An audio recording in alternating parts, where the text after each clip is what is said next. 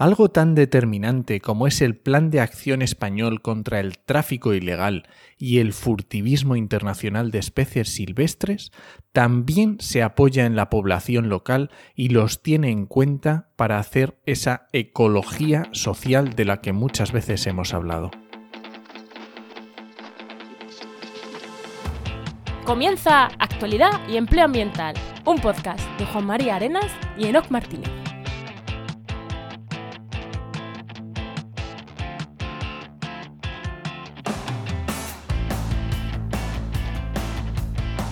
Buenas, soy Juan María Arenas. Y yo, Enoc Martínez. Y este programa cuenta con el patrocinio de GeoInnova, la Asociación de Profesionales del Territorio y del Medio Ambiente. Hoy, en el programa 90 del martes 9 de marzo, hablamos sobre rastros y sobre tráfico ilegal de especies. Bueno, no, un tema que, me encanta, es, durete, pero a mí me creo que va a estar súper, súper interesante. Yo creo que va a estar muy bien. Bueno, ¿y qué tal, qué tal tu semana? ¿Qué tal? Bueno, tu semana. Ya sabéis que grabamos con antelación, pero ¿qué vas a hacer estos días cercanos a este último programa? Pues me voy a coger un fin de semana largo, que ya lo tengo planeado. Así que voy a estar de desconexión total escuchando podcast, que me encanta, todo el día escuchando podcast. Así que muy bien. ¿Y tú qué vas a pues hacer? Pues yo, yo también voy a tomar un fin de semana largo, pero el anterior creo, que aquí es el puente de Andalucía. Y me voy a ir a Grazalema, que es un, una joya para quien no lo conozca aquí en, en Cádiz, una maravilla. Y, y, luego está, pues estos últimos días, pues hemos estado con unos leads súper potentes de proyectos eh, de asociaciones y colectivos grandes que a ver si sale para llevarles temas de, de, SEO y tal. Y dándole forma a un nuevo podcast de la red que vais sobre marketing. Oh, yeah. Sobre lo que nosotros hacemos, sobre lo que nosotros hacemos. Marketing especializado para, para instituciones, grupos de investigación marketing, desarrollo web, bueno, un poco de todo. Bueno, le damos ya paso al invitado, Enoch. Venga, vamos a presentarle. Mira, pues hoy tenemos con nosotros a José María Galán, que es eh, presidente de la Asociación de Guías de Doñana y colaborador técnico del Plan de Acción del TIFIES, que para quien no lo sepa, es el Plan Nacional de Lucha contra el Tráfico Ilegal y el Furtivismo Internacional. Muy buenas, José María, ¿qué tal? ¿Qué tal? Muy buenas. Muy, buenas. Bueno, lo he dicho bien, ¿no? Sí, sí, sí. Normalmente la, normalmente la gente suele atrancarse mucho, pero tú lo has dicho muy bien y perfecto. Aprobado, vamos. Sí, sí. A ver, también hay otra descripción que me gusta mucho, que la he leído por ahí, que dice, pasó de rastrear animales como guía en Doñana a perseguir cazadores furtivos en el continente africano. También es una presentación tuya que me gusta mucho, ¿eh? Ya, bueno, la verdad que, mira, hace mucho que, empecé con el tema este del rastreo. Fue cuando me inicié en Doñana de guía, en el año 92. Eh, conocí al profesor Tono Valverde, Antonio Valverde, y con él, de alguna manera, me centré primero en temas de cetáceo, de ballena, de delfines, de tortugas marinas, y finalmente ya en el 97 fue cuando di el, el salto a través de, un, de una visita que tuvimos aquí en Doñana del el presidente de lo que son parques nacionales norteamericanos, en aquel, perdón, eh, sudafricano en aquella época, y este hombre pues me dijo que tenía que conocer a los bosquimanos y ahí surgió mi primera gran relación con los Yukoansi Khoisan, que son realmente los que los que me, me trasladaron a una época nuestra evolutiva a nivel de conocimiento, a nivel antropológico también en el en el Kalahari y con esos conocimientos más lo que quedaba aquí en Doñana pues empecé a reconstruir pues lo que yo consideré un arte ancestral o un lenguaje ancestral que, es el rastreo. Joder, pues Ahora nos lo cuentas, ahora cuando te haga la pregunta. Nos cuentas más porque, porque yo me pondría ya a preguntarle cosas sin parar, pero vamos a respetar un poquito la estructura del programa, ¿no, Enoch? Venga, vamos con la sección de empleo.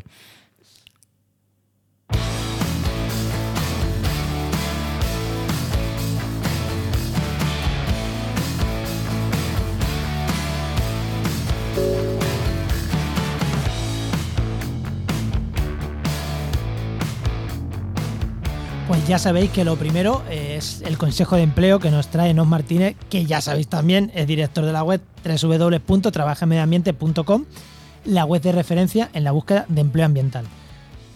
Enoch, ¿qué consejito tenemos esta, esta semana? A ver, esta semana traigo un consejo, pero no me tiréis piedras, ¿vale? poco a poco. El consejo básicamente lo, digo pensando en toda la gente que está buscando empleo y mientras está buscando empleo, ¿qué hace? se forma y hace un curso y luego otro. Así que por favor, no te sigas formando. Ya sabemos que la primera opción que se nos ocurre siempre es seguir formándose y seguir formándose, pero eso tiene que acabar en algún momento. Hay que ponerle... Está claro que durante toda la vida nos vamos a seguir formando y vamos a seguir aprendiendo, pero cuando uno está buscando empleo, tampoco puede sobreformarse para el empleo que está buscando, porque eso tampoco beneficia a una búsqueda que uno consigue. Hay que formarse, por supuesto, pero hay que saber cuándo parar o cuándo tiene que dejar de ser nuestra actividad principal. Ahí, quizá esto con lo de la actividad principal queda más claro. Hay un momento en que formarse tiene que dejar de ser nuestra actividad principal. O no, pero por lo menos que te paguen por ello. o, formación muy especializada, ¿no? En plan, bueno, quiero hacer esta, pues entro a Heinova. Si la tiene el curso, me lo hago. Pero teniendo muy claro que, que la formación es eso, eh, específica para una cosa en concreto, no formarte por formarte. Yo te, te apoyo, Enoch. Hemos terminado de decir que no se hagan máster, ahora que no, la gente no se forme, vamos a terminar diciendo que no se hagan carrera. ¿eh? Plantéatelo. ¿eh? muy mal, vamos. Bueno, yo creo que se ha entendido, creo que se ha entendido la idea. Bueno, y ahora le tu pregunta a nuestro invitado, que le hemos dejado con la palabra en la boca y que siga hablando. Sí, sí, que nos siga contando José María. A ver, cuando eras pequeño, ¿qué era lo que querías ser de mayor y cómo has llegado hasta aquí? Pues, pues, fíjate, no, esa misma pregunta me la hicieron, me la hizo un chico de 14 años en una en un Zoom eh, prácticamente a mediados del año pasado con esto del confinamiento. El chico me preguntó eso a bocajarro y mi respuesta fue automática, fue decir, pues eh, precisamente hacer lo que lo que estoy haciendo ahora, que es eh, mis sueños de la infancia hacerlo realidad. Yo me crié en el entorno de lo que es eh, todos esos programas de Félix Rodríguez de la Fuente, que creo que algunos de vosotros también conoceréis, aunque algo más de pasada. Eh, en una época en la que se estaba creando la, conservación activa y la difusión de Doñana entre los chavales que vivíamos en los pueblecitos de aquí del entorno, en un entorno bastante rural como es Matalascaña, el Monte y el Rocío. Y bueno, pues flow, o sea, el dejarte fluir, el, el dejarte llevar por esos sueños, por esos sueños de tu infancia. Entonces, cuando cuando tú crees en, esa visión que tuviste de pequeño y ves más o menos oportunidades o destellos de, esa visión a lo largo de tu trayectoria eh, a nivel de formación educacional y también profesional, pues tienes que saltar. Y muchas veces la prioridad para mí nunca fue el, dinero en el empleo. Y la prueba está en que cuando yo empecé en Doñana en el año 91, 92, eh, como guía fue en el 92, anteriormente en el 91 ya estaba también trabajando, pero fue algo que, que, no, que no era compensado con dinero, o sea, eran 70.000 pesetas, eso es menos de 500 euros al mes, cuando a veces pues tú veías chavales que, no habían terminado ni el bachillerato y, y, que estaban trabajando de albañiles y cobraban pues el equivalente a 1.000 euros, o sea, 166.000 pesetas, es decir,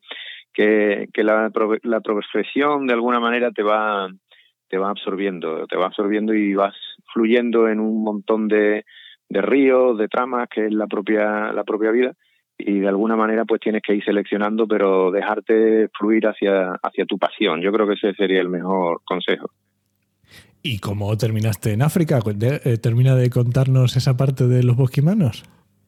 Bueno, pues como te cuento, el, el presidente de, de, la red de parques nacionales eh, sudafricanos eh, visitó Doñana, yo fui guía en esa visita y le enseñé algunas muestras de huellas y demás y el hombre me dijo, pero es que creo que deberías de conocer a, a, los, a los bosquimanos. Y digo, bueno, pues si me acogéis como que pues tú te buscas la vida para llegar a Pretoria y una vez que estés en la oficina de Pretoria nosotros ya te mandamos a Kalahari o, al Kruger, algún sitio de esto, y ya en el Kalahari podrás estar con los bosquimanos y en el Kruger podrás estar con los investigadores que están utilizando así tecnologías muy del siglo XXI. En ese momento se hablaba del Cyber Tracker, que sería como una especie de software que desarrolla un sudafricano llamado Luis Liebenberg, que se llama Luis Liebenberg, sigue vivo todavía, en colaboración con Mark Stevenson de Microsoft.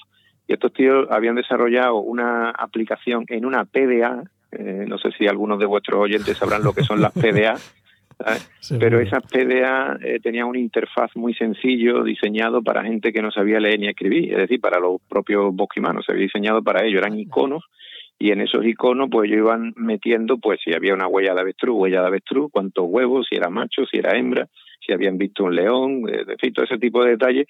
Y la PDA lo que hacía es que automáticamente la georreferenciaba, puesto que estaba conectado a un GPS, y toda esa información se descargaba cada 15 días por parte de investigadores hizo que los conocimientos ancestrales del, eh, de los cazadores recolectores entraran en el siglo XXI, de manera que podían obtener muchísima cantidad de información y datos en muy poco tiempo en sitios donde era difícil que los investigadores llegasen. ¿no? Ese fue mi primer contacto, pero mi segundo contacto con el plan de acción, que fue a partir de aquí, fue ya a través de, del, Ministerio de, Transición Ecológica actual, que contactó conmigo en, en el año 2016 en el año 2017 me plantearon eh, bueno que había que hacer acciones allí en África muy encaminadas, centrando el foco en África porque porque veíamos que la desestructuración de las comunidades del Sahel, de toda la parte eh, de la sociedad que se daba en zonas en torno a los parques nacionales, los grandes reservas de caza también,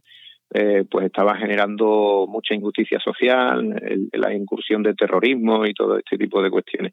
Entonces, con eso me, centré un poco en los contactos que había establecido ya allí en, África y con, y con el equipo excepcional que tenemos aquí en, el TIFI, en el MITECO, eh, contactaron ellos con, con la Consejería de, Medio Ambiente de la Junta de Andalucía y se estableció una colaboración. Y en ese, en ese ámbito, pues, pues me cedieron eh, para este tipo de actuaciones. Qué, qué, qué, qué, orgullo, ¿no? Cuando estás ahí de guía y tocando, al final terminas haciendo eso, lo que te apasiona y viendo que estás haciendo una, una labor importante y, y, que eso, que te cedan de una institución a otra para continuar haciendo lo que te apasiona, joder, me parece una, una, una maravilla, ¿no?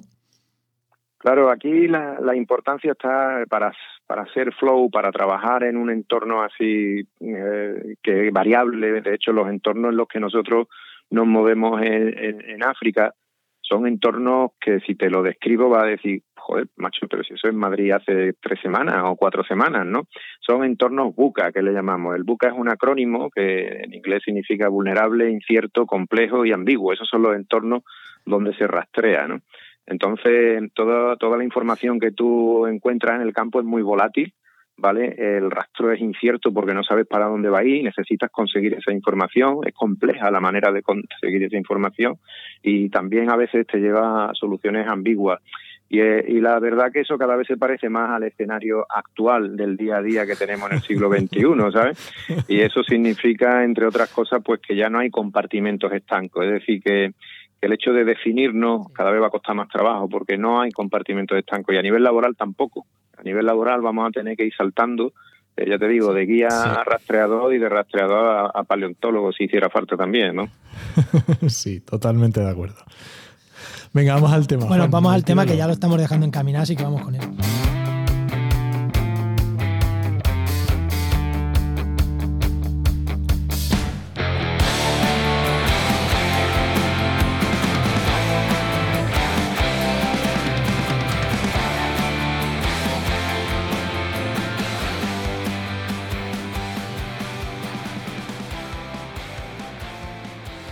Lo que se paga por el cuerno de rinoceronte en el mercado asiático, 70.000 euros por kilo, supera el precio del oro y cada vez son más las personas dispuestas a pagar fortunas por pócimas mágicas o animales vivos o muertos convertidos en objetos con los que demostrar su poder adquisitivo.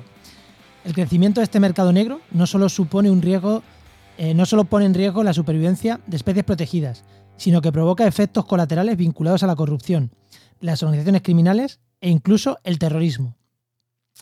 Este es un pequeño párrafo que escribió Clara Paulini en una entrevista que hicieron a nuestro invitado en El País en octubre del 2000, finales de octubre de 2020. Y creo que resume muy bien eh, el, problema al que nos estamos enfrentando, ¿no? Sobre todo el final. Eh, eso, cuerno de rinoceronte, carísimos, especies protegidas amenazadas, corrupción, organizaciones criminales, incluso el, terrorismo, ¿no? José María, eh, podríamos preguntarte un montón de cosas de aquí o, dejarnos hablar, eh, dejarte hablar e irnos, pero creo que hemos hablado varias veces del TIFIES ya. Así que vamos a empezar por el principio. Vamos a contar qué es el TIFIES y de dónde nace. Ok, pues el plan de acción nace de, una, de una orden de la Unión Europea a todos los países miembros eh, para reforzar las medidas contra la lucha, para reforzar las medidas contra la lucha de la pérdida de biodiversidad. O sea, estamos inmersos en una, una extinción masiva sin precedentes, según el registro zoológico y paleontológico, y la Unión Europea lanza su primer plan de acción. Ese plan lo hace suyo, el primer gobierno que lo hace suyo fue el gobierno de España, y eh, el gobierno de, España desarrolla durante el año 2017 y, lo aprueba en el año 2018 el primer plan de acción de toda la Unión Europea de lucha contra el tráfico de especies y furtivismo internacional.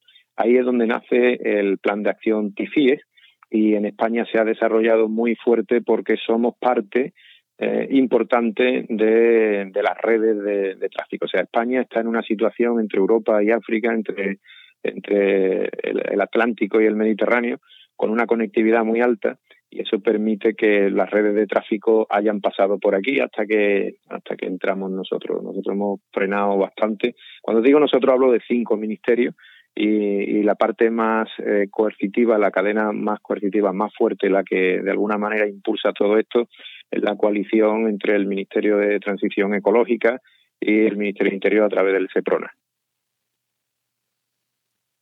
Eso sería un poco lo que es el TIFIE y el momento en el que nos encontramos.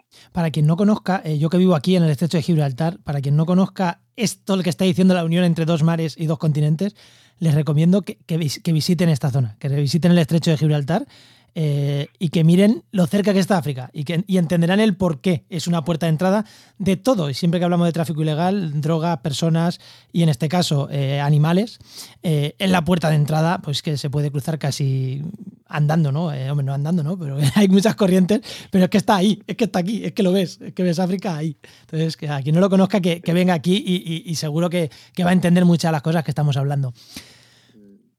Y desde la entrevista esa a la que hace referencia del año pasado hasta la, hasta la fecha, eh, hay que incorporar un elemento que para nosotros desde, lo, desde el principio fue muy importante y, de hecho se, se fue reflejando en diferentes informes y demás, y es el hecho de cómo el tráfico de especies favorece eh, la dispersión de o la conexión de las reservas de patógenos que están aisladas en, en selvas como Congo, por ejemplo, eh, cómo puede hacer que un patógeno pueda volar desde ahí hasta cualquier parte del mundo a través de una manera totalmente descontrolada y sin trazabilidad. De ahí que sea muy importante el control del tráfico de especies, ya sean legales o, ilegales. Y en especial, pues todo lo que es el mercado que se genera en países o en ciudades muy densamente pobladas, donde las condiciones de sanidad pues no garantizan eh, la, el control de esos patógenos. Entonces, todo lo que son zoonosis emergentes es un elemento que, también va a jugar un papel muy importante en nuestro trabajo eh, y que ya lo está jugando desde hace tiempo. Es decir, si si hablamos del efecto de los bosques como un efecto de dilución, un efecto en el que de alguna manera los patógenos se, se ven con una maraña de biodiversidad que hace o que dificulta que llegue a nosotros nuevas enfermedades o lo que se llaman zoonosis emergentes, el tráfico de especies es la inyección de esos patógenos en comunidades humanas mm, densamente pobladas y donde realmente esos patógenos pues, pueden pegar ese salto tan poco deseado que puede conducirnos a efectos mariposa como el que nos ha traído aquí, a, estar ahora todos con una mascarilla puesta. Oye, y José María, justamente, justamente con esto que estabas diciendo, porque digamos que por una parte ya nos has dicho que el plan TIFIES tiene, por un lado, los actores, que son esos cinco ministerios, luego esa parte más eh, coercitiva que decías del SEPRONA, vale, pero por la otra parte, la que se quiere controlar, ¿Qué, es que no sé cómo, cómo decírtelo, cómo, cómo se articula? Al final es un mercado negro como, como podemos pensar a lo mejor en algo estilo, estilo la droga, o es, un, o es una actividad que se ha ido desarrollando y ahora nos hemos dado cuenta de que, no se, de que hay que ponerle freno, o cómo, cómo, ha, cómo ha sido la sociología de, del tráfico, de este tipo de tráfico. Bueno, podríamos empezar en el origen más profundo que son nuestros hábitos de, consumo y nuestra relación con la naturaleza. Eso sería la base del, tráfico de especies eh, a nivel eh, legal. ¿eh? Entonces podemos consumir especies que hay que extraerlas. La mayor parte de lo que se consume son madera, casi el 80% de lo que se trafica concretamente son madera. Pero también a la pregunta, en el objetivo al que te refieres, estaríamos hablando de redes de tráfico que, que, son todas prácticamente los mismos canales. Es decir, como tu compañero decía hace un momento, el cuerno de rinoceronte a 70.000 euros más caro que, que la droga, mm, de la cocaína, el oro, cualquier cosa de este tipo, pues hubo una época en que traficarlo, pues a lo mejor no te suponía ningún problema. Ahora ya sí te supone un problema. ¿Vale? También te puedo poner un ejemplo que, sucedió en Hong Kong. En Hong Kong interceptaron varias maletas cargadas de angulas que habían salido eh, Angula europea está protegida y está dentro de los convenios CITES no se puede no se puede exportar ni se puede vender eh, pero había llegado a Hong Kong la normativa de Hong Kong es que si capturan a la mula a la persona que tra transporta esas maletas y no se eh, identifica o no se ubica la población de la que viene la anguila, eh, pues esta persona se queda fuera, o sea, la puede, la, la liberan, no, no tienes que encarcelarla. Claro, las redes son complejas, pues, ¿por qué? pues porque lo pillaban aquí en el Guadalquivir, se lo llevaban para Portugal, cogían un avión desde Lisboa a Moscú y de Moscú luego llegaba a Hong Kong. Entonces ahí pues no sabían ya si la angula venía de un sitio o de otro, ¿sabes? Eso se resolvió con la Universidad de Florida, un equipo de investigadores que trabajan mucho con tiburones y demás, y esto desarrollaron un kit rápido para identificar y diferenciar las cinco principales especies de anguila y entre ellas pues la, europea y eso ya ha hecho que con un desarrollo científico una aplicación eh, sobre el terreno por parte de, las fuerzas de seguridad y control aduanero y además eh, facilitar que la fiscalía pues pueda solucionar estos problemas. Es decir, el, el TIFIE es un conglomerante. Hemos venido un poco para bueno, pues para cohesionar las distintas partes que, que hacen que, digamos, que seríamos como, eh, como el licaón, ¿no? Digamos que a nivel de estrategia, imagínate, y vamos a irnos al terreno del campo y de la naturaleza, que yo creo que le gusta mucho a la gente, imagínate que tenemos tres tipos de depredadores. Uno es un leopardo, otro es un león y el otro es un licaón, el perro salvaje africano. El leopardo es un cazador solitario y él pues tiene una capacidad de éxito del entorno del 10% aproximadamente de, los intentos. Mientras que el león, pues como va también cooperativo con algunas hembras y demás, puede llegar a un 15, un 20%, pero el licaón llega a un 80%. La clave nos la da la naturaleza. Y esto sería la biomímesis. La biomímesis es ver, observar cómo funciona la naturaleza, incluso en este tipo de estructuras de comportamiento social colaborativo, y ver que, creando alianzas eh, pues es más fácil solucionar este tipo de problemas. Todas esas alianzas también vienen muy bien descritas en los ODS, que os recomiendo que os lo, lo, leáis. El 17 creo que es ese precisamente, creaciones de alianzas.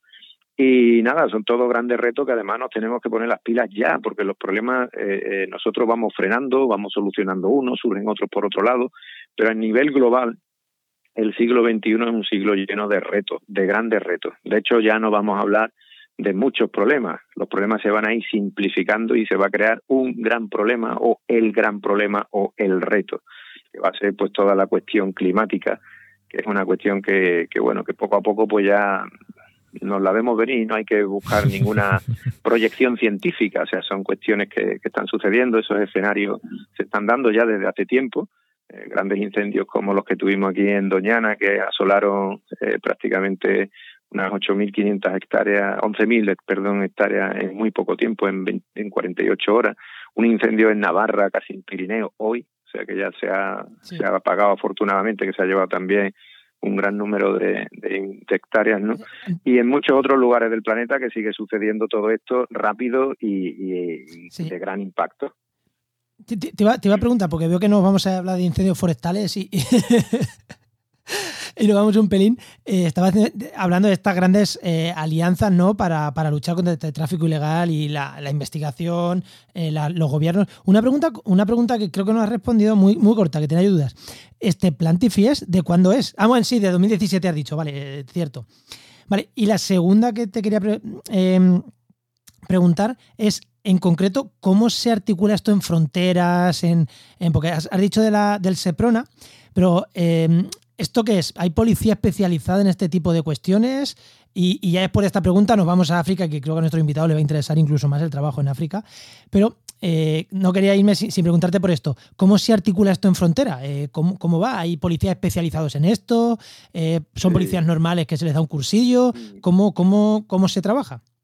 Bueno, hay de todo. En frontera pues está el servicio aduanero y también están los inspectores de frontera, los inspectores CITES, el Convenio Internacional de Tráfico de Especies, que hacen su labor en, en frontera y es, digamos, la primera línea de filtro o defensa para todo esto. Eh, luego, lo que es la formación que nosotros le hemos ido proporcionando al CEPRON ha sido para operaciones concretas. Teníamos problemas que ellos nos planteaban, eh, por ejemplo, con el marfil, ¿no? Se podía llegar a un, a un momento en el que se en el que se cogían eh, piezas de, marfil de, alguien que estaba vendiéndola y, había que primero demostrar que era marfil de elefante, segundo había que demostrar que también el marfil era anterior a la, a la convención. Ellos pues utilizaban un documento que legalmente tenía cierta validez, pero que luego tenían, bueno, un documento que se llamaba un leal saber y entender, es decir, se suponía que un anticuario podía decir a mi leal saber y entender este marfil es de tal fecha.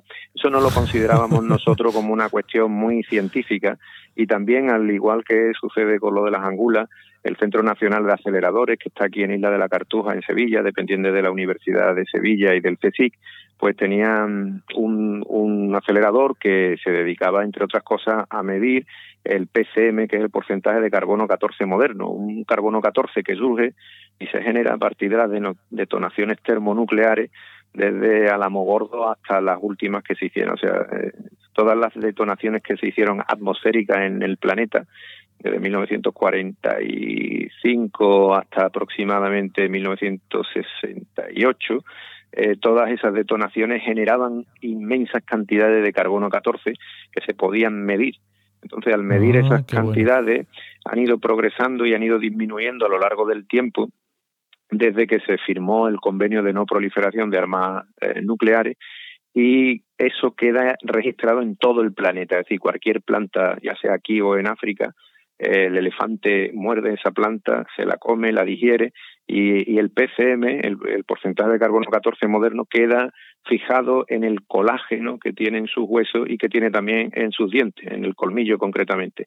Y eso pues nos ayudó a, a poder frenar este asunto y ahora pues pues ahora no vale solo con ese papel, lo que, lo que vale es que te den una certificación con más o menos un año de error, que yo creo que eso es bastante admisible, ¿vale? Y que ya básicamente pues se ha establecido ese sistema en Japón, en Australia, en Inglaterra y en Alemania. Nuevamente el TIFIE funciona como un conglomerante, o sea, vemos cuál es el problema, cómo podemos cohesionar a las distintas partes con, los recursos que tenemos, sin meter muchos más recursos extraordinarios, y, bueno, y, organizar un poco la orquesta. Muy bueno. Y em, eh, con esto que estabas hablando, eh, José María, hay que recordar que, eh, digamos que se firmó, cuando decías lo del tratado, es porque a partir de una fecha no se dejaba traficar más con, con ese marfil. Digamos que el de la fecha para atrás estaba como exento, digamos que era antes de ese tratado, y el siguiente, de esa fecha para adelante, era el que no se podía traficar. Por eso es la importancia de datar de cuándo es ese marfil en concreto. Efectivamente, así es. Vale, y ahora que decía Juan, eh, tirándonos ya que hemos estado yendo, tirándonos para África, eh, claro, hemos estado hablando de rastros, hemos hablando, estamos hablando de lucha contra comercio ilegal y qué tiene que ver una cosa con la otra. ¿Cómo puede ayudar los rastros contra el comercio ilegal? Bueno, realmente rastrear no es buscar huellas. Eso es algo que a la gente le llama la atención. De hecho, etimológicamente, rastro, eh, si cogéis el diccionario nuestro, el rastro es el lugar en el que se destinaba a vender carne, hoy se vende ropa, ¿eh? y ahí tenéis varios rastros, ah, creo que en, embajadores, en embajadores tenéis un rastro también. Pero la gente cuando habla de rastro cree que son huellas, nosotros buscamos información. Entonces el rastreo en África nos proporciona información práctica y táctica sobre el terreno. Lo que hacemos es que formamos unidades antifurtivos, o sea, unidades antifurtivos con población local. Procuramos crear muchas oportunidades de empleo local asociando a la gente de la zona a la conservación de su zona a través pues de eso de oportunidades de, empleo. De esa manera eh, la justicia social por decirlo de alguna manera se funde con la ecología. Y es la única manera de que eso persista cuando nosotros nos vamos de los sitios. Creamos un espíritu, ese espíritu es el programa EcoGuarda, que es un programa que estamos desarrollando allí en, en África y que consiste precisamente en eso, en dar una serie de valores, de pautas, de comportamiento muy alejado de lo que hasta ahora se pensaba que eran las unidades antifurtivo paramilitares. Nosotros lo que pretendemos es que se desmilitarice todo lo que es la conservación de la naturaleza, que el diálogo se establezca y el consenso en la línea de la necesidad y del bien común. Es decir, entendemos que desde Europa producimos bastante dióxido de carbono y entendemos que grandes zonas y grandes bosques y grandes sabanas son necesarias para fijar todo ese dióxido de carbono. Eh, esos sumideros de CO2 son prioritarios para, para nosotros y yo creo que en breve van a ser prioritarios para todos los demás. ¿Por qué? Pues porque, como te digo, el problema, y te lo digo ya en singular, va a ser el cambio climático, que ya realmente no es un cambio, es una tendencia climática real que nos está afectando ya y que de alguna manera pues pondrá toda nuestra creatividad como especie en su mejor en su mejor momento. Yo creo que tendremos que lograrlo. Seguro, seguro. Oye, me, ha llamado la atención porque llevamos dos programas seguidos. De hecho, los oyentes, bueno, estamos grabando esto y no lo sabes porque no ha salido todo el programa que corresponde al día anterior, al día 9. Pero también íbamos a hablar del lobo en España y terminamos hablando de gestión social de, en África, eh, como ejemplos de, de, qué hay que hacer. Y aquí volvemos a lo mismo, volvemos a, hablar para el control de, de, la fauna con el control social en África, trabajar con las comunidades, no controlar, sino trabajar con las comunidades en, en África. Y me llama la atención esto de, de armar o no armar a los eh, a lo que tradicionalmente se conocen como rangers, ¿no? Eh, nos referimos a eso, que serían como los guardas forestales, ¿no? Eh, ¿no? Con los agentes medioambientales de aquí de España, más o menos. Y, y allí sí que van armados, la imagen típica de, del ranger armado. claro, está planteando que esa no sea la solución, ¿no? Que, que, que no se trabaje, claro, que, que Pablo del Olmo, eh, Pablo Manzano en el programa anterior nos decía eso, que, que con ley y mano dura en África mm, prácticamente no se consigue nada, que se consigue más trabajando con las poblaciones locales. Y tú también nos, nos apuntas a eso, ¿no? Pues sí, no sabía que os lo habían dicho ya, pero la experiencia nuestra lo que lo que demuestra es eso. Nosotros de todas formas formamos a scout que no son rangers, o sea, el ranger son agentes de la autoridad. Los agentes de la autoridad pues tienen un tipo de formación, pueden portar armas y hacer uso de ellas y demás. Los scouts eh, son exploradores, son rastreadores, son gente que conocen muy bien el entorno y que te proporcionan oportunidades de encuentro. Es decir, tú puedes tener un montón de rangers muy bien armados, muy bien pertrechados, los sueltan medio del campo, pero si no encuentran a los furtivos no hay nada que rascar. Los scouts lo que hace es que permiten que haya oportunidades ventajosas de, de, encuentro y además las patrullas suelen ser mixtas, de manera que no es necesario llegar a un enfrentamiento directo, simplemente lo que se hace son muchas labores de, de, de información, de, ir gestionando un poco todo, todo lo que es la propia comunidad y también darle un rol importante a la mujer. Yo creo que eh, a nivel de, de, solución de conflictos, las mujeres mm, nos siguen dando muchas lecciones en África y aquí también. pues. Esa no me la esperaba, está genial. O sea, me parece un, un, un punto de vista, o sea, enfocarlo bueno, desde ese punto de vista, me parece genial. Es que ya no es una cuestión solo de genialidad o no, es que es de romper prejuicios. O sea, el problema no, decía, decía un hindú, decía que, que los problemas no son la ignorancia, la ignorancia podemos resolverla con conocimiento, con diálogo. El problema son los prejuicios. O sea, cuando tienes un prejuicio, una idea preconcebida y no te quieres bajar del burro, en realidad el problema eres tú. ¿sabes? Entonces, si cambiamos la perspectiva, cualquier problema eh, potencialmente podemos resolverlo rápido. Ahí es donde tengo yo la esperanza de que seamos capaces de resolver todos estos problemas, porque conforme nuestra conciencia eh, como, como especie se, se vaya, vaya evolucionando y necesitamos evolucionar un poquito más rápido de lo que actualmente lo hace, eh, seguramente tengamos el bien común, el bien común por encima del bien propio, y eso sería importante. La mujer eso lo tiene claro porque son dadoras de vida, o sea, la mujer genera vidas, la mujer pare y la mujer tiene eh, ese, ese tipo de, de instinto que, que, al hombre no, nos hace falta, ¿no? Así que esa complementariedad ahora mismo llega el, el papel de, de ella en las cuestiones de gestión y vamos, lo estamos viendo que en algunos momentos cuando hay que tomar decisiones por el bien común se nota. Una, una, pregunta que te, quería, que te quería hacer. Es que no me ha quedado claro. Estos rastreadores, esos scouts que le habéis llamado, ¿qué son? ¿Como espías que tenéis ahí agazapados en la selva? ¿O, o, es gente que de una manera como policía secreta, entre comillas, se mete en las comunidades y intenta em, conseguir voluntades? O, ¿O es gente que abiertamente tiene ese trabajo? Eh, no sé, ¿cuál es la labor exactamente de esto de Curiosidad, porque no me queda claro y me interesa. Mm, igual, que a mí me, igual que a mí me interesa, seguro que a más oyentes también. Claro, claro, para nada. O sea, esta gente van abiertamente, todo el mundo sabe quiénes son, van a los colegios, hablan con los chavales, le preguntan, por ejemplo, que qué creen que es una hiena. Los niños piensan que la hiena es algo malo y ellos le dicen que la hiena en realidad si, si puede quitar de en medio a un animal que esté enfermo, evita que haya, que haya, o sea, son educadores, por decirlo de alguna manera, en el entorno escolar. Luego también en los poblados, pues hablan con las comunidades locales para saber cuáles son sus necesidades, si necesitan a lo mejor pues algún vehículo, si necesitan alguna cuestión médica, todo ese tipo de cuestiones son el entorno donde ellos se mueven. Eh, no, las cuestiones así de, repito, de, temas de inteligencia y demás, eso lo llevan a gente de la autoridad que en todos los casos son rangers, o sea, estos no tienen eh, ni potestad ni capacidad para hacer eso, son gente de la propia comunidad, que algunos han sido eh, ganaderos, que otros han sido agricultores, pero allí la ganadería y la agricultura no perdura, no aguanta, porque si conocéis África hay entornos ahí muy variables, hay épocas que te vienen cinco años de sequía y otros cinco años de lluvia, entonces han trabajado mucho con la industria de la caza, la caza como un elemento de conservación. Y esto también se, seguramente os chocará lo mismo que antes. Pero pero a veces eh, en algunas zonas de África la caza ha mantenido en muchas zonas de África la caza ha mantenido las grandes poblaciones de mamíferos en todas las zonas que no eran parques nacionales. Cuéntanos un poco más de esto, porque yo eh, hice también un podcast, un podcast chiquitito que tengo de nada, unos minutos hablando de este tema, de la caza como gestión de la conservación en África, y me, me cayeron algunos palos. Así que cuenta, entra un poquito más en este tema.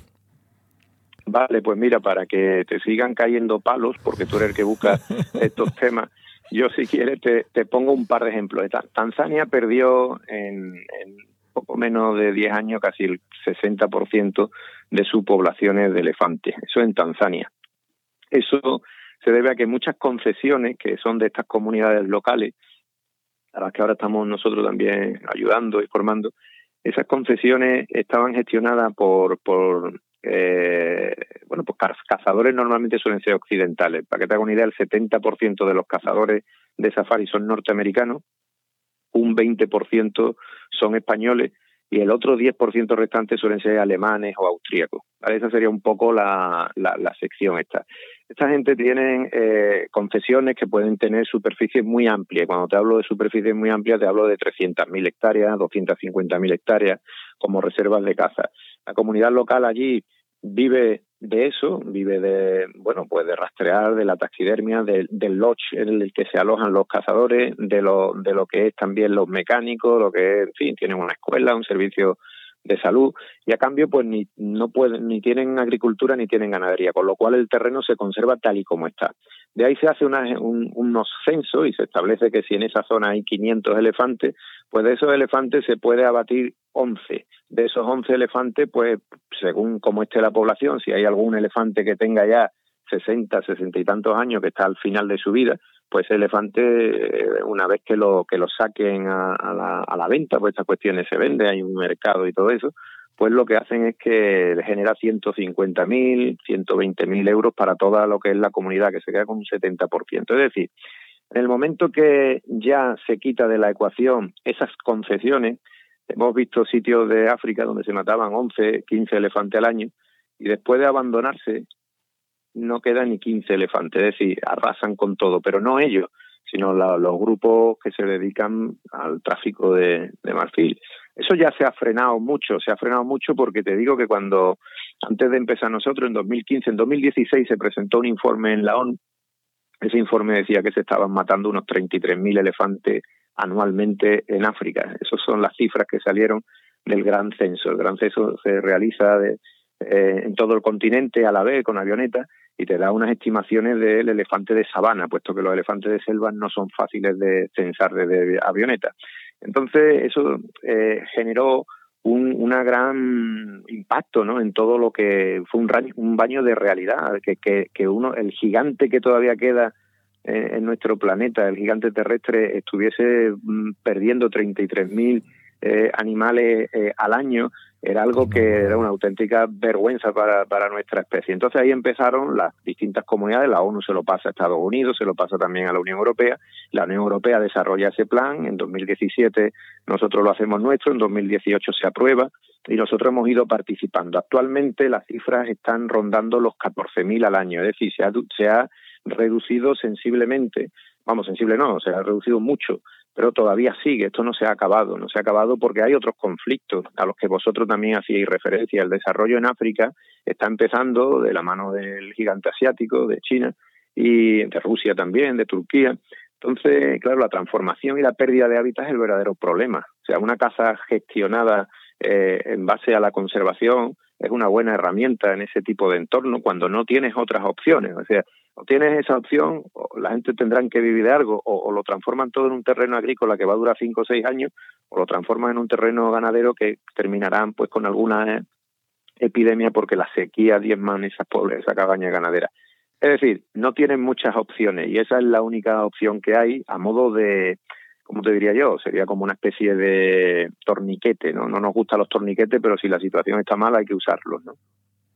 O sea que el resumen, fíjate, te hemos preguntado por la caza de NOC para que te metieras en nuestro tema y has terminado diciendo que la caza es una manera indirecta. O sea, de, si hay caza, hay menos eh, tráfico furtivo, por ejemplo, de especies. Claro, si, si tú vives del elefante, ya te procurarás porque no haya un sinvergüenza que mate a los elefantes para, para vender el marfil, porque entre comillas tú lo vendes para cazar. Al final es una forma de lucha entre, claro, si tú quitas la ecuación la caza, pues todos son furtivos. Es que ya está. Claro, y hay otro tema, que es que muchas veces no son ni sinvergüenza, y eso no quiere decir que yo le haya cogido cariño a los que matan animales, ¿no? Sino que simplemente son gente que cuando no tienen ningún ingreso y le viene una mafia, a veces le pueden decir, búscate la vida, o directamente en el caso de Boko Haram, Al-Shabaab, Seleka o estos grupos que suenan a musicales pero que no tienen nada de gracia, esta gente pues se puede llevar a los niños directamente. Pues ya vendré y cuando tenga aquí unos pocos de colmillo vengo.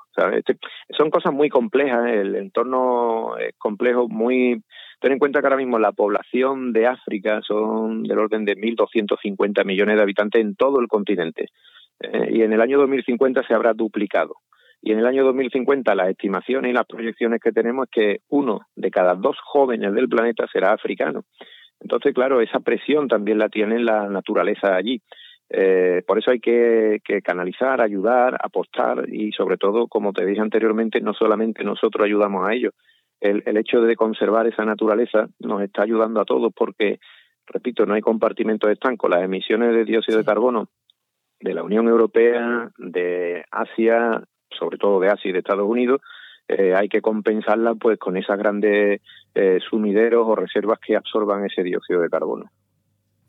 pues yo creo que, que, le hemos dado un repaso bastante, bastante chulo ¿no? al tema. Y además muy interesante, yo creo que ha estado como genial, genial. Pues José María, Enoch, ¿algo más que decir? Nada, darle muchísimas gracias a José, María, que ha estado genial. Pero antes, bueno, antes un poquito de spam, ¿no? Cuéntanos eh, si dónde te podemos encontrar a ti o si quieres recomendarnos alguna cosa para que los oyentes eh, amplíen información o lo que o lo que tú quieras. Bueno, podéis entrar en la, en la página web del TIFIE o en el MITECO, en el Ministerio de Transición Ecológica, y hay más información sobre las acciones del TIFIE y lo que hacemos. También hacemos acciones, eh, bueno, hicimos el FOS Hackathon, que fue un, un hackathon en el que estuvimos viendo las opciones para que a través de chavales o frikis tecnológicos aportasen cosas para el plan de acción. Lo hicimos en colaboración con la Embajada de Estados Unidos hace ya de estos cuatro años. Y, bueno, estamos haciendo muchas cosas de manera colaborativa con ONG. Las ONG también forman parte de toda esta alianza y, y hay que seguir creciendo. Entonces, eh, nada, ser conscientes de que fluáis, hay que fluir sobre todo en vuestro, en vuestro gusto, en vuestras pasiones y llegar hasta donde os propongáis. Pues genial. Pues muchísimas, muchísimas, muchísimas gracias, José María. Venga, pues un saludo a todos y muchas gracias a vosotros por la invitación. Muchas gracias, hasta la próxima. Hasta luego. Hasta luego.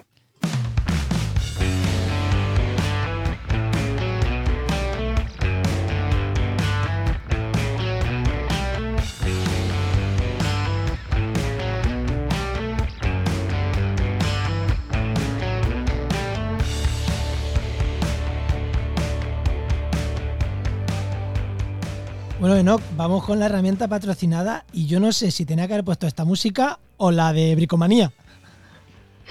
Fíjate que, que resulta que se acabó Bricomanía por, el, por la pandemia. Sí, pero bueno, sí.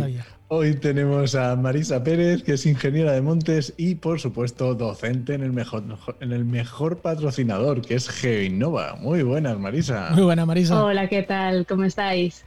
Muy bien. Bueno, ¿qué, herramienta nos traes hoy o qué, ingenio nos traes hoy? Bueno, pues dándole un poquito una vuelta a la vara de Billmore que, vimos en la sección en la sección anterior, eh, y pues para intentar hacer un poquito de reciclaje o aumentar la espera, para quien no lo sepa, la vara de Billmore era una cosa que servía para medir eh, diámetro de los árboles de manera bastante rápida y casera. Lo digo por si, oye, alguien escucha esto y no ha escuchado el otro, o no te recuerda, pues que lo sepa. Siguiente, cuenta. Eso es, pues cogemos la vara Billmore que habíamos eh, creado en la sección anterior y le vamos a dar la vuelta y podemos construir ahora, pues por ejemplo, un ipsómetro. Así que, bueno, me diréis a lo mejor qué es un ipsómetro. Yo creo que el ipsómetro es, algo más conocido aquí en España, a lo mejor que la vara Billmore. Eh, es un instrumento que nos permite obtener con bastante precisión medidas eh, de alturas y de, ángulos en el, en el monte pues tenemos desde el más conocido a lo mejor que sería el Blumelace, ¿no? hasta algunos que incorporan ya una tecnología eh, mucho más avanzada de, ultrasonidos incluso, que nos permiten pues, realizar cálculos incluso en zonas que tenemos una elevada espesura o eh, en las que existe mucho, mucho ramaje y, obtendremos pues, medidas con mucha eh, precisión. El funcionamiento de los modernos, pues como hemos visto con, en las secciones anteriores, es, absolutamente electrónico, entonces vamos a mirar el punto, nos van a obtener, eh, nos van a, dar un número y entonces ya tendremos toda, toda la información que necesitamos. Como si fuera como un monóculo, ¿no? Que tú miras, dispares, como que disparas ahí y te dice eso es, algo, es pues más o menos como dice, ¿no? Los antiguos sí que los podemos destripar un poquito más y es un monóculo en las que miramos a la base, fijamos la aguja a través de un botón, entonces apuntamos esa medida, luego soltamos la aguja otra vez y, sin, mover sin moverla mucho de los ojos, miramos hacia arriba, volvemos a fijarla, tomamos la medida que nos da nuevamente y el recorrido que va a haber entre esas dos medidas pues nos va a dar la altura del árbol. Estos instrumentos suelen trabajar con distintas escalas eh, a las que hacen referencia, digamos, a la distancia geométrica a la que nos colocamos con respecto al árbol. Tenemos la de 10, la de 15, 20 metros y, así sucesivamente. Entonces, eh, pues nada, yo creo que ya he explicado un poquito, ya solamente queda ver cómo podemos ¿Cómo lo eh, incorporar esto, en un, en un palo, ¿no? En un trocito de, de, madera sin más. Bueno, pues en este caso vamos a intentar establecer una relación entre triángulos semejantes. ¿Cómo lo hacemos? Bueno, pues vamos a coger nuestra vara Vilmos, le damos la vuelta y vamos a intentar graduarla de forma que en vez de darnos diámetros, pues en este caso nos vamos a, vamos a obtener eh, las alturas, digamos, del, del árbol.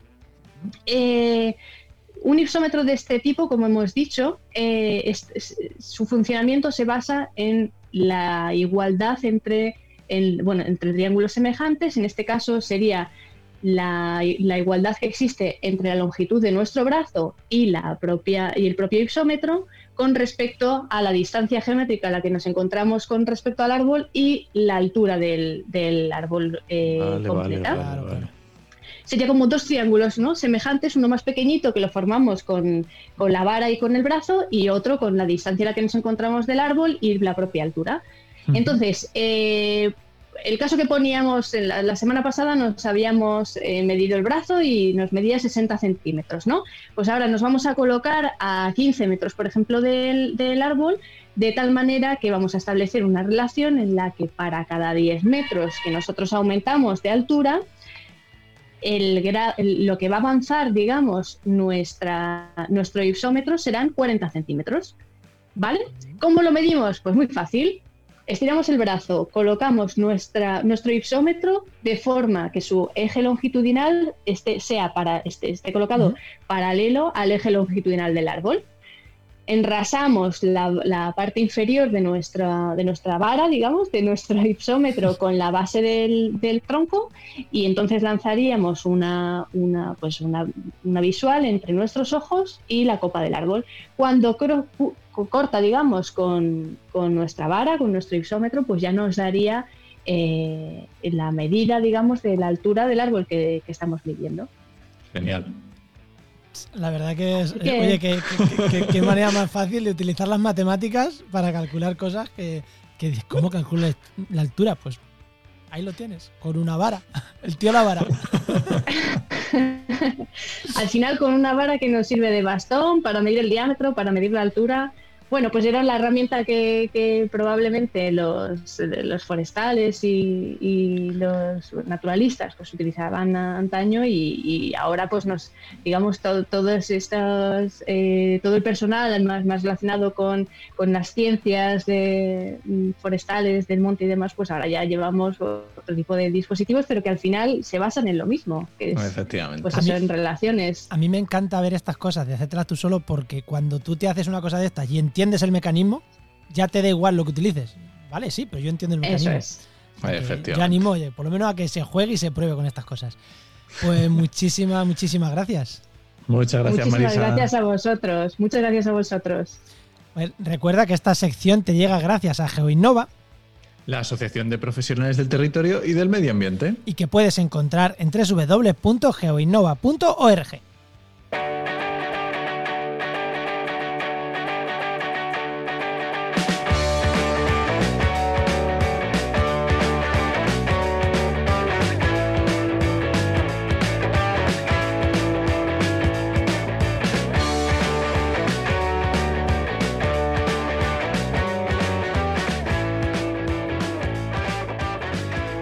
Bueno, que, que nos vamos, que nos vamos.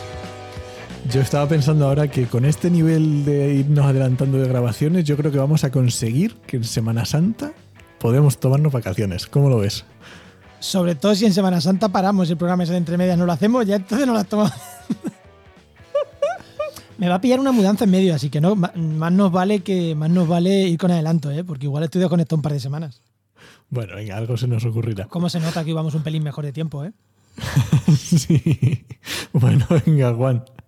¿Qué nos recomiendas? antes, de recomendaciones, voy a decir una cosa de, comunidad. Ahí, ah. un evento presencial, ahí, a lo loco. ¿Estás seguro? Sí, no, es que justo, justo hoy, el día que estoy grabando, 22 de febrero, creo que es, eh, me ha llegado un correo que se abren las inscripciones para presentar resúmenes para el Congreso Nacional de la AEET, Asociación Española de Ecología Terrestre. Y como sé que mucha de la gente que nos escucha son científicos que se dedican a estos temas, pues ya se pueden enviar resúmenes hasta el 22 de marzo. Por eso digo, estamos en plazo, es hasta el 22 de marzo. y es para un congreso presencial en octubre. parece que creo que es presencial, del 18 al 21 de octubre. Creo que es presencial porque me han preguntado por ahí un profesor, ¿vas a ir? Entonces, no me he dado cuenta si es presencial o no, pero si me dicen eso, asumo que es presencial. Tiene pinta, ¿no? Tiene pinta. Igual, igual le ha pasado lo que a mí. Le ha ido así por arriba y ha dicho, ¿vas a ir? y no sé, a lo mejor, pues fíjate, a saber lo que, a, saber 18 de octubre si cómo está la situación y si estoy para ir o no. Pero la verdad que está bien. Eh, todos los ecólogos españoles ahí reunidos, está, suele estar bastante interesante esos congresitos. Bueno, pues muy bien. Oye, veremos a ver qué pasa. Bueno, pues hay que mandar resúmenes para presentar ahí ponencias. Y nada, eso, de recomendaciones. ¿Qué, qué, recomendamos? Pues no sé, Enoch, eh, ¿hago lo que tú o, o recomiendo? Venga, sí.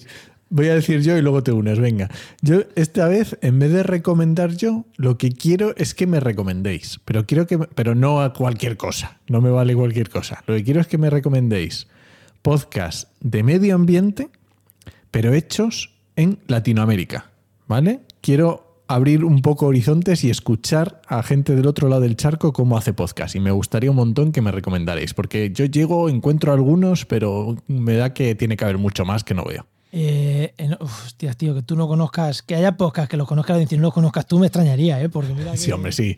Seguro, seguro. bueno, entonces tú, ¿qué vas a hacer? Bueno, mira, pues yo voy a hacer lo mismo. Fíjate, iba a recomendar un podcast de marketing Qué raro. de, medición de, audiencias y demás, pero eh, voy a hacer lo mismo que tú, me voy a recomendar podcast de marketing, de SEO, de desarrollo web, que no hayamos nombrado aquí y que alguien de nuestros oyentes le, interese y, le, les, y lo escuche. Quien dice marketing, redes sociales, eh, todo, todo lo que puede ser marketing digital, eh, que nos digan. A ver si hay alguno de lo que no hayamos recomendado aquí que alguien lo escuche y que, no, y que me recomiende especialmente. A poder ser en lengua castellana, ¿eh? Sí, por favor. bueno, pues terminamos. No, creo que tengamos mucha gente escuchándolo que sea tan friki como yo de estos temas. Uf, no sé yo. Pero ¿eh? igual sí. Se me ocurre alguna persona que igual sí. A ver si llega hasta aquí, lo escucha y nos lo recomienda, aunque sea dentro de 15 días o de dos meses. Bueno, venga, nada. Este podcast pertenece a la red de podcast Podcastidae, que es la red de podcast de ciencia, medio ambiente y naturaleza. Y muchísimas gracias por compartir el programa, por vuestros comentarios, por dejarnos vuestros podcasts que escucháis para que los escuchemos, que hoy os pedimos un CTA claro. A ver si nos hacéis caso y nos recomendáis algo. Venga, hacer el favor. Y nada, eso, que esperamos vuestros comentarios en redes sociales. Y te esperamos en el siguiente programa de actualidad y empleo ambiental. Nos escuchamos. Adiós.